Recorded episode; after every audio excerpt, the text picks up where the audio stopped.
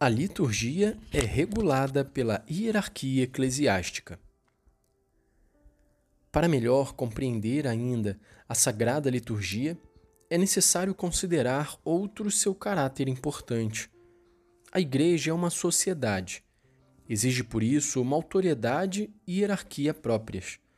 Se todos os membros do corpo místico participam dos mesmos bens e tendem aos mesmos uns, nem todos gozam do mesmo poder e são habilitados a cumprir as mesmas ações.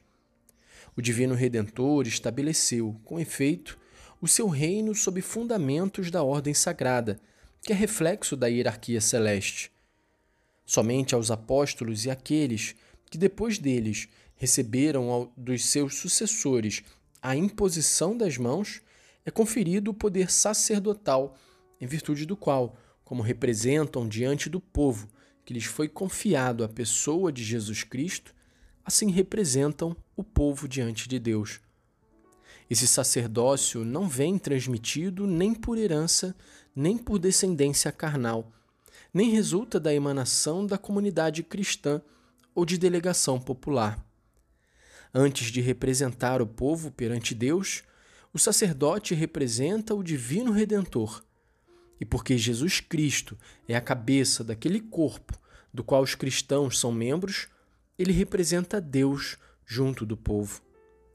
O poder que lhe foi conferido não tem, pois, nada de humano em sua natureza.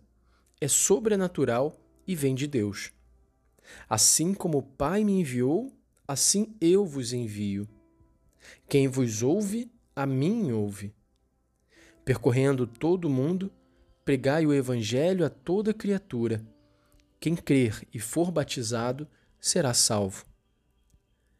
Por isso, o sacerdócio externo e visível de Jesus Cristo se transmite na Igreja não de modo universal, genérico e indeterminado, mas é conferido a indivíduos eleitos, com a geração espiritual da ordem, um dos sete sacramentos, o qual não somente confere uma graça particular, própria deste estado e deste ofício, mas ainda um caráter indelével que configura os ministros sagrados a Jesus Cristo sacerdote, demonstrando-os capazes de cumprir aqueles atos legítimos de religião com os quais os homens são santificados e Deus é glorificado, segundo as exigências da economia sobrenatural.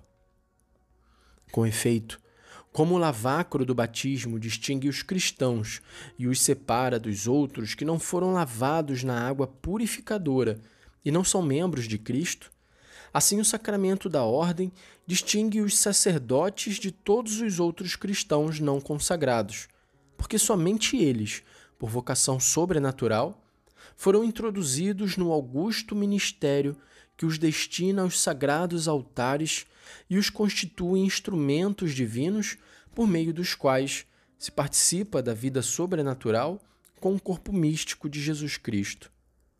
Além disso, como já dissemos, somente estes são marcados com caráter indelével que os configura ao sacerdócio de Cristo e somente as suas mãos são consagradas para que seja abençoado tudo o que abençoam e tudo o que consagram seja consagrado e santificado em nome de nosso Senhor Jesus Cristo. Aos sacerdotes, pois, deve recorrer quem quer que deseje viver em Cristo, a fim de receber deles o conforto, o alimento da vida espiritual, o remédio salutar que o curará e o fortificará, para que possa felizmente ressurgir da perdição e do abismo dos vícios. Deles, enfim, receberá a bênção que consagra a família e por eles o último suspiro da vida mortal será dirigido ao ingresso na beatitude eterna. Já que a sagrada liturgia é exercida sobretudo pelos sacerdotes em nome da Igreja, a sua organização, o seu regulamento e a sua forma não podem depender senão da autoridade da Igreja. Esta é não somente uma consequência da natureza mesma do culto cristão, mas é ainda confirmada pelo testemunho da história.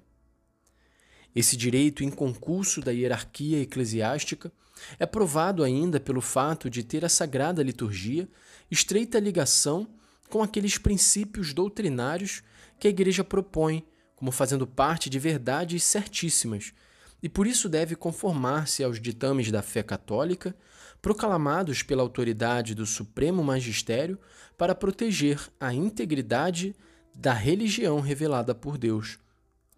A esse propósito, veneráveis irmãos, fazemos questão de pôr em sua justa luz uma coisa que pensamos não ignorais, isto é, o erro daqueles que pretendem que a sagrada liturgia fosse como uma experimentação do dogma, de modo que, se uma destas verdades tivesse, através dos ritos da sagrada liturgia, trazido frutos de piedade e de santidade, a Igreja deveria aprová-la e repudiá-la em caso contrário, donde o princípio, a lei da oração, é lei da fé.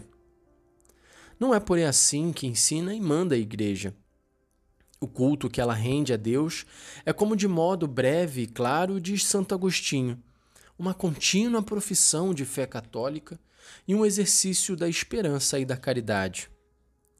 A Deus se deve honrar com a fé, a esperança e a caridade. Na Sagrada Liturgia, fazemos explícita profissão de fé, não somente com a celebração dos divinos mistérios, com o cumprimento do sacrifício e a administração dos sacramentos, mas ainda recitando e cantando o símbolo da fé, que é como distintivo e a tessera dos cristãos, com a leitura de outros documentos e das sagradas letras escritas por inspiração do Espírito Santo. Toda liturgia tem, pois, um conteúdo de fé católica, enquanto atesta publicamente a fé da Igreja.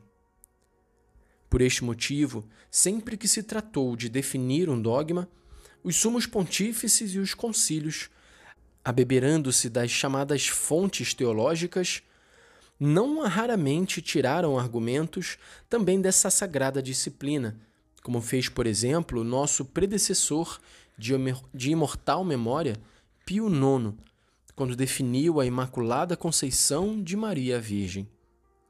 Do mesmo modo, a Igreja e os santos padres quando se discutia uma verdade controversa ou posta em dúvida, não deixaram de pedir luz também aos ritos veneráveis transmitidos pela antiguidade. Assim se tornou conhecida e venerada a sentença: a lei da oração estabeleça a lei da fé.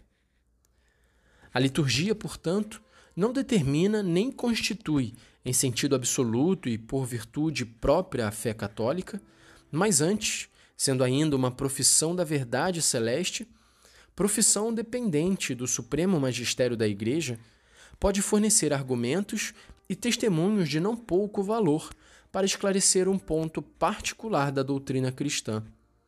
Se queremos distinguir e determinar, de modo geral e absoluto, as relações que intercorrem entre fé e liturgia, podemos afirmar com razão que a lei da fé deve estabelecer a lei da oração. O mesmo deve dizer-se ainda quando se trata das outras virtudes teológicas. Na fé, na esperança e na caridade, oramos sempre com desejo contínuo.